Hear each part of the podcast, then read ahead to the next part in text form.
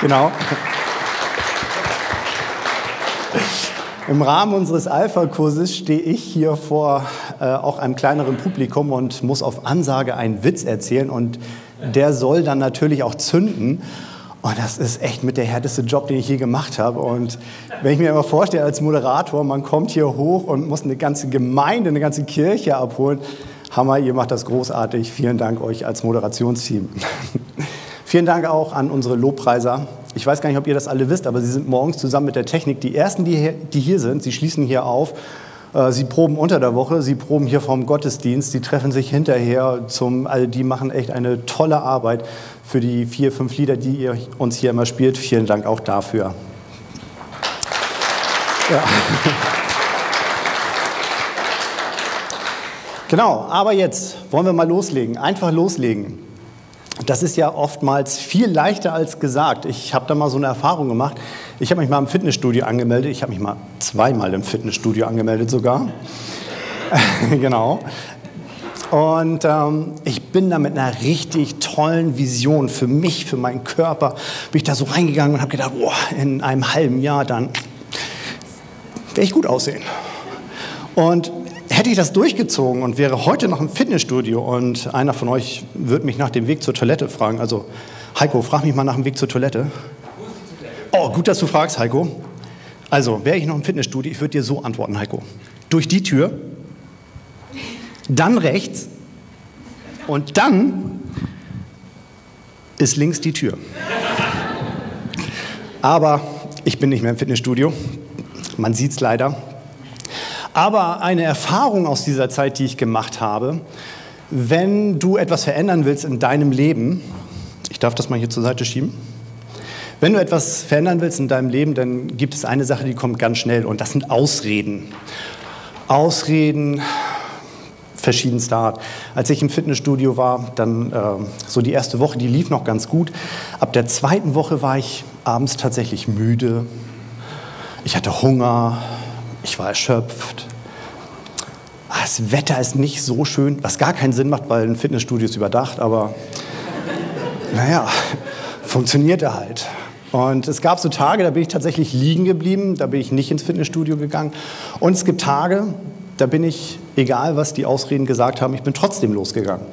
Und die Tage, an denen ich trotzdem losgegangen bin, die waren hinterher immer besser als die Tage, an denen ich liegen geblieben bin. Also mein inneres Empfinden war hinterher immer besser. Und ich weiß nicht, ob du dich da drin wiederfindest, ähm, aber für mich war das sehr prägend einfach losgehen ist tatsächlich viel, tut einfach ähm, der Seele gut, wenn man die Dinge nicht so lange vor sich herschiebt. Aber wir stehen ja alle vor Entscheidungen in unserem Leben. Manche größer, manche kleiner. Also morgens esse ich mein Müsli mit Nüssen oder schmiere ich mir doch ein Brötchen mit Nutella. Ähm, Fahre ich mit dem Fahrrad zur Arbeit oder nehme ich das Auto? Oder auch größere Entscheidungen, äh, welchen Job nehme ich, will ich die Person heiraten? Ähm, und bei noch mehr. Gerade bei größeren Entscheidungen nehmen wir uns natürlich auch Zeit und äh, bedenken sie, wegen die Verhältnismäßigkeiten ab. Und wir fragen uns dann ja oftmals, was ist das Beste für unser Leben? Was ist Gottes Wille oder Gottes Plan für unser Leben? Und ich finde, Gottes Plan oder Gottes Wille für unser Leben und das Beste für unser Leben ist ein und dasselbe. Deswegen werde ich bei meinen äh, Formulierungen bei Gottes Wille für unser Leben bleiben, denn ich denke, das ist das Beste für unser Leben. Aber was ist denn der Wille Gottes? Ich habe mich damit mal so ein bisschen äh, auseinandergesetzt und ich bin auf drei Dinge gestoßen, die in dieser Hinsicht wichtig sind.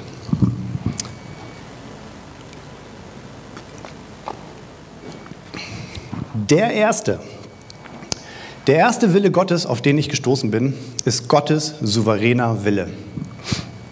Genau. Gottes souveräner Wille, der steht fest.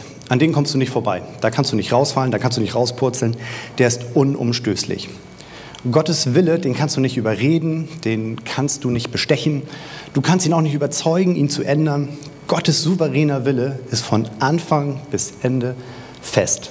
An den kommen wir nicht vorbei. Ich habe dazu einen Bibelvers gefunden, Matthäus 10, Verse 29 und 30. Dort steht, verkauft man nicht zwei Sperlinge für einen Groschen, dennoch fällt keiner von ihnen auf die Erde ohne euren Vater. Bei euch aber sind sogar die Haare auf dem Haupt alle gezählt. Die zwei Sperlinge, von denen hier die Rede ist, die waren das billigste Opfertier, das du im Tempel kaufen konntest. Damals war es ja nicht so wie heute, du hast fünf Kirchen in einer Stadt, sondern es gab diesen einen Tempel in dieser einen Stadt und wenn du als Jude ein Opfer bringen wolltest, dann musstest du dorthin, du musstest nach Jerusalem und dort dein Opfer bringen. Das hast du natürlich nicht so einfach gehabt wie heute. Du konntest deine Tiere, die du opfern wolltest, nicht mit äh, FedEx vorschicken und dann hinterherreisen. Tatsächlich musstest du sie selber mitnehmen. Und das war natürlich beschwerlich. Du hast dein Reittier, du hast dein Lasttier und wenn du jetzt noch Tiere zum Opfern mitbringen willst, dann musst du für die Futter mitnehmen. Das heißt, du brauchst mehr Lasttiere, die brauchen mehr Futter, du brauchst mehr Lasttiere. Also, was haben die Leute gemacht? Sie haben ihre Sachen gepackt, Geld eingepackt und sind nach Jerusalem gefahren und haben sich dort ihr Opfer gekauft. Und diese beiden Sperlinge, die waren das Billigste, das man kriegen konnte.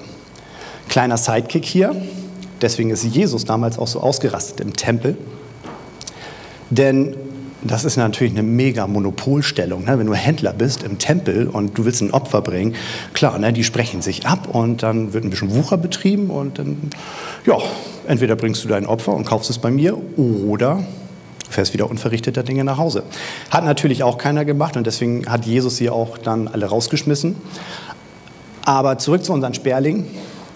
Jesus sagt hier, selbst dieses günstigste Opfer fällt nicht auf den Boden, ohne dass ich es mitbekomme. Und dann Haare auf dem Kopf. Also ich hatte damals, als ich das die ersten Male gelesen hatte, habe ich immer gedacht, ist das so ein stalkender Gott, der hinter mir herrennt und die Haare auffängt? So? Oder wenn ich morgens aus der Dusche komme, der dann so guckt, na, was ist denn heute so liegen geblieben? Natürlich nicht. Also ich meine, was gibt es Trivialeres als die Haare, die uns vom Kopf fallen? Okay, Hagen, dich nehme ich raus. Aber ja, Haare. Gott sagt, ich bin so souverän in meinem Plan. Ich nehme sogar die Haare, die euch vom Kopf fallen, mit in meinen Plan sogar die. Das heißt, alles, was auf dieser Erde passiert, Gutes wie Schlechtes, ist in seinem Plan festgeschrieben. Gutes wie Schlechtes. In der Apostelgeschichte 4, Verse 27 und 28 steht, wahrhaftig, sie haben sich versammelt in dieser Stadt gegen deinen heiligen Knecht Jesus, den du gesalbt hast. Herodes und Pontius Pilatus mit den Heiden und den Stämmen Israels zu tun, was deine Hand und dein Ratschluss zuvor bestimmt haben, dass es geschehen sollte. Wenn wir uns das jetzt nochmal verdeutlichen, als Gott die Schöpfung schuf, wusste er, dass er für sie sterben muss. Und er hat es trotzdem getan. Wenn man sich das nochmal so verdeutlicht, dann zeigt das einfach unfassbar deutlich, wie sehr Gott uns liebt. Und auch wenn Gott alles in seinem Plan festgeschrieben hat, und jetzt die große Herausforderung an uns, ist es trotzdem unsere Entscheidung, was wir morgens frühstücken. Welchen Job du nimmst, ob du mit dem Fahrrad oder mit dem Auto zur Arbeit fährst, es ist deine Entscheidung. Auch wenn Jesus wusste, dass Judas ihn verraten wird, war es Judas, der losgegangen ist und ihn verraten hat. Niemand hat Judas gezwungen. Judas wurde nicht bestochen. Er wurde nicht überredet. Es war sein ganz eigener persönlicher Entschluss.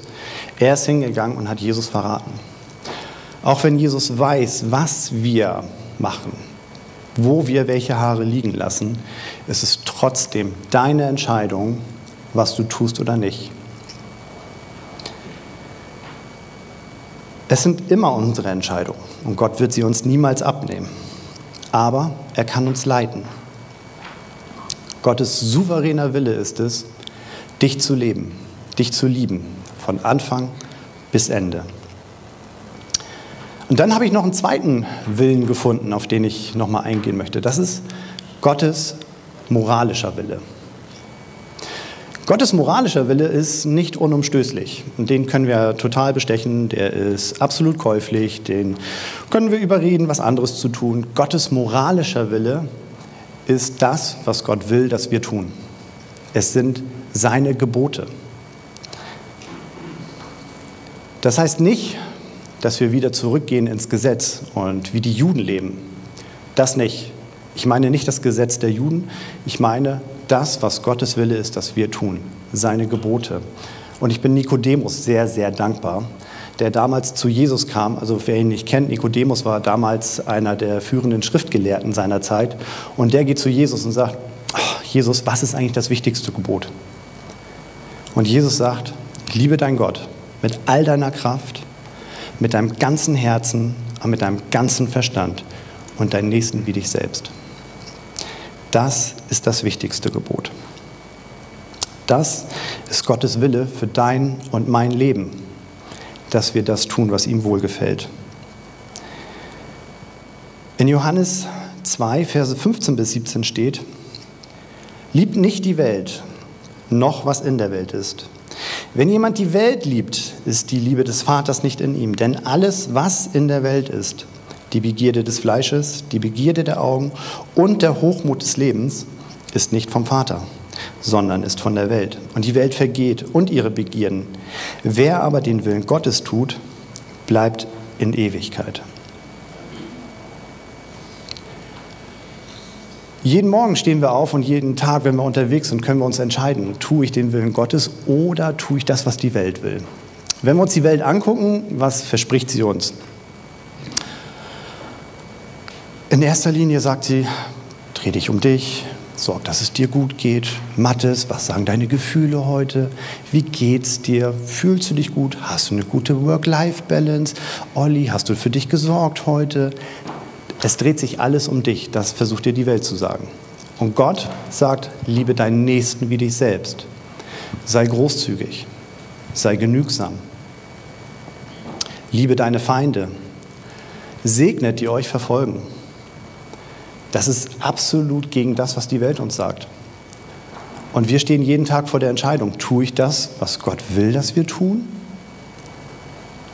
Oder höre ich auf das, was die Welt sagt und gucke, dass es mir gut geht? Es ist unsere Entscheidung, ob wir Gott vertrauen und sagen, ich glaube, das, was du für uns vorbereitet hast, ist wirklich gut. Oder tun wir es nicht? Es ist unsere Entscheidung. Und dann gibt es noch etwas, ich will es mal Gottes individuellen Willen nennen. Menschen sind ja immer auf der Suche nach dem Besten oder nach Gottes Willen in unserem Leben. Und manche entwickeln gewisse Strategien, um für sich in ihrem Leben besser, leichter, schneller voranzukommen. Leichter eine Entscheidung zu treffen um schneller zum Ziel zu kommen. Und es werden oftmals Verse genommen oder Zitate aus der Bibel und für sich so ein bisschen benutzt und geguckt, hm, wie kann ich das auf mich anwenden. Und in meinen Jahren, in denen ich jetzt mit Jesus unterwegs bin und äh, mich mit Menschen unterhalte, gibt es eine Stelle, die mir immer wieder mal begegnet, wo Menschen sagen, oh, das habe ich für mich so gefunden. Und das ist Gideon. Der steht im Richter 6. Ich will euch das mal kurz zusammenfassen, wer Gideon war und was er gemacht hat. Gideon war eigentlich ein Niemand. Er war, er war nicht so kampferprobt wie ein Daniel, äh David, er war nicht so weise wie ein Salomo, er war nicht so wohlerzogen und äh, aufgewachsen wie Mose, er war nicht so stark wie Simson. Er war tatsächlich so ein, er war der Jüngste im Haus seines Vaters und hat dort gearbeitet. Keiner hat von ihm irgendwas erwartet.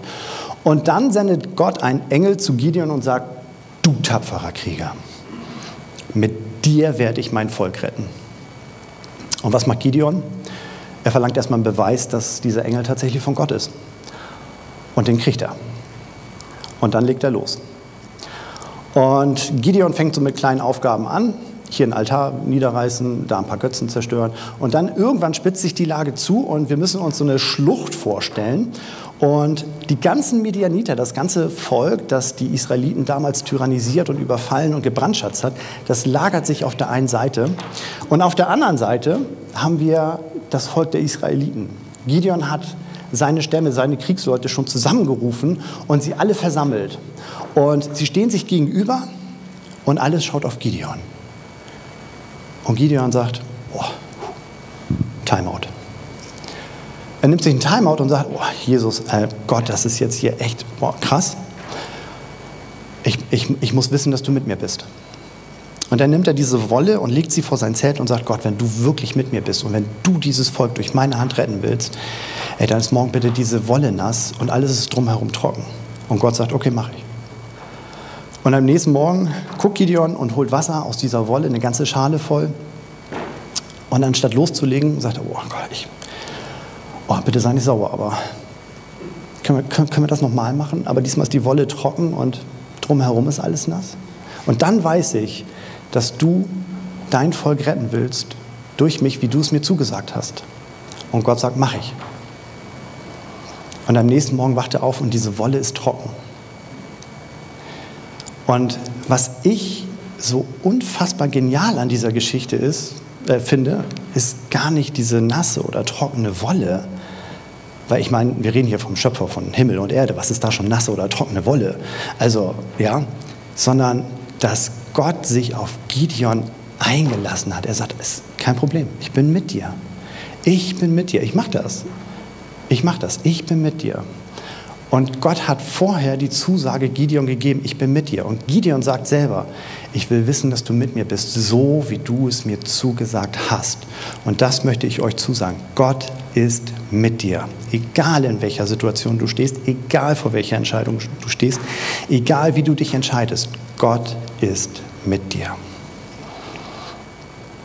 Aber was machen wir denn jetzt, wenn wir vor einer schweren Entscheidung stehen? Wie treffen wir denn eine Entscheidung, die gut für unser Leben ist? Wie, wie finden wir denn den Willen Gottes? Meine Frau und ich, wir standen vor kurzem vor einer ziemlich schweren Entscheidung. Und wir haben alles gemacht, was man in so einer Situation machen kann.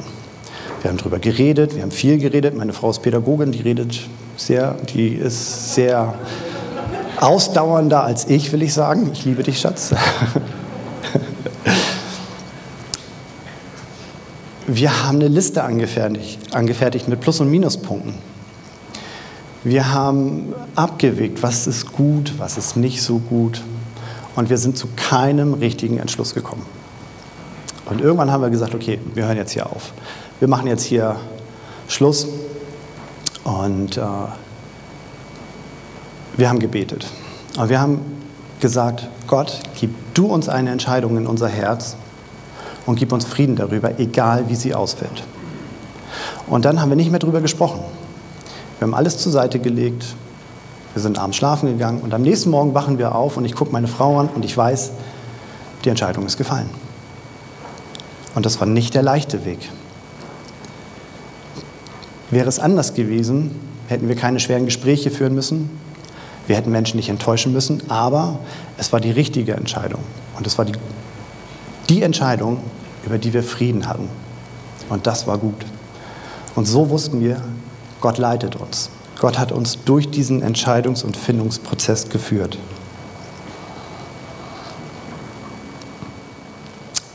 Gott wird uns die Entscheidung nie abnehmen.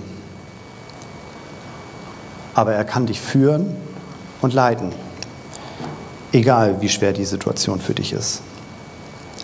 In Vorbereitung auf diese Predigt musste ich auch öfter mal an Luca denken, der einmal hier oben stand und zu Beginn seiner Predigt sagte, wenn er sich auf eine Predigt vorbereitet, er wartet gar nicht auf ein Eingreifen Gottes oder dass ihm ein Bibelvers so mit, äh, weiß gar nicht, mit Pauken und Trompeten offenbart wird. Das fand ich so schön. Er sagte, wenn ich etwas lese und ich finde es gut, dann predige ich es. Das, fand ich so, das, hat mich, das hat mich so angerührt, das fand ich so gut, so, so schön handlich, weil mir dadurch klar wurde, er lässt sich führen und leiten. Er braucht kein Wunder, er braucht kein Fließ, er braucht keine Offenbarung. Genauso wenig wie du und ich. Wir können uns führen und leiten lassen durch Gott. In Jakobus 4, Vers 8 steht ein Vers, den ich für mein Leben sehr ernst nehme und den ich mir immer wieder vorsage. Dort steht, nähere dich Gott und er wird dir nah sein. Und diesen Vers, den finde ich so genial, weil Gott ist so gentlemanlike. Er sagt, ich bin hier und ich liebe dich und ich warte. Und wenn du dich mir näherst, dann bin ich dir nahe. Aber wenn nicht, dann bleibe ich hier und ich warte und ich liebe dich. Und wenn du dich dir mir dann näherst, dann bin ich dir nahe. Und so können wir uns führen und leiten lassen, indem wir die Nähe Gottes suchen. Wir können einfach loslegen. Du kannst jetzt einfach loslegen, dich in seine Nähe begeben und dich führen und leiten lassen durch all deine Entscheidungen, durch all deine Probleme, durch all deine Ängste. Denn Gottes souveräner Wille ist es, dich zu lieben, von Anfang bis Ende hindurch. Sein moralischer Wille ist es, dass du dich für ihn entscheidest und das, was er für dich vorbereitet hat. Und sein individueller Wille ist es, egal wo du stehst, er ist immer mit dir. Amen.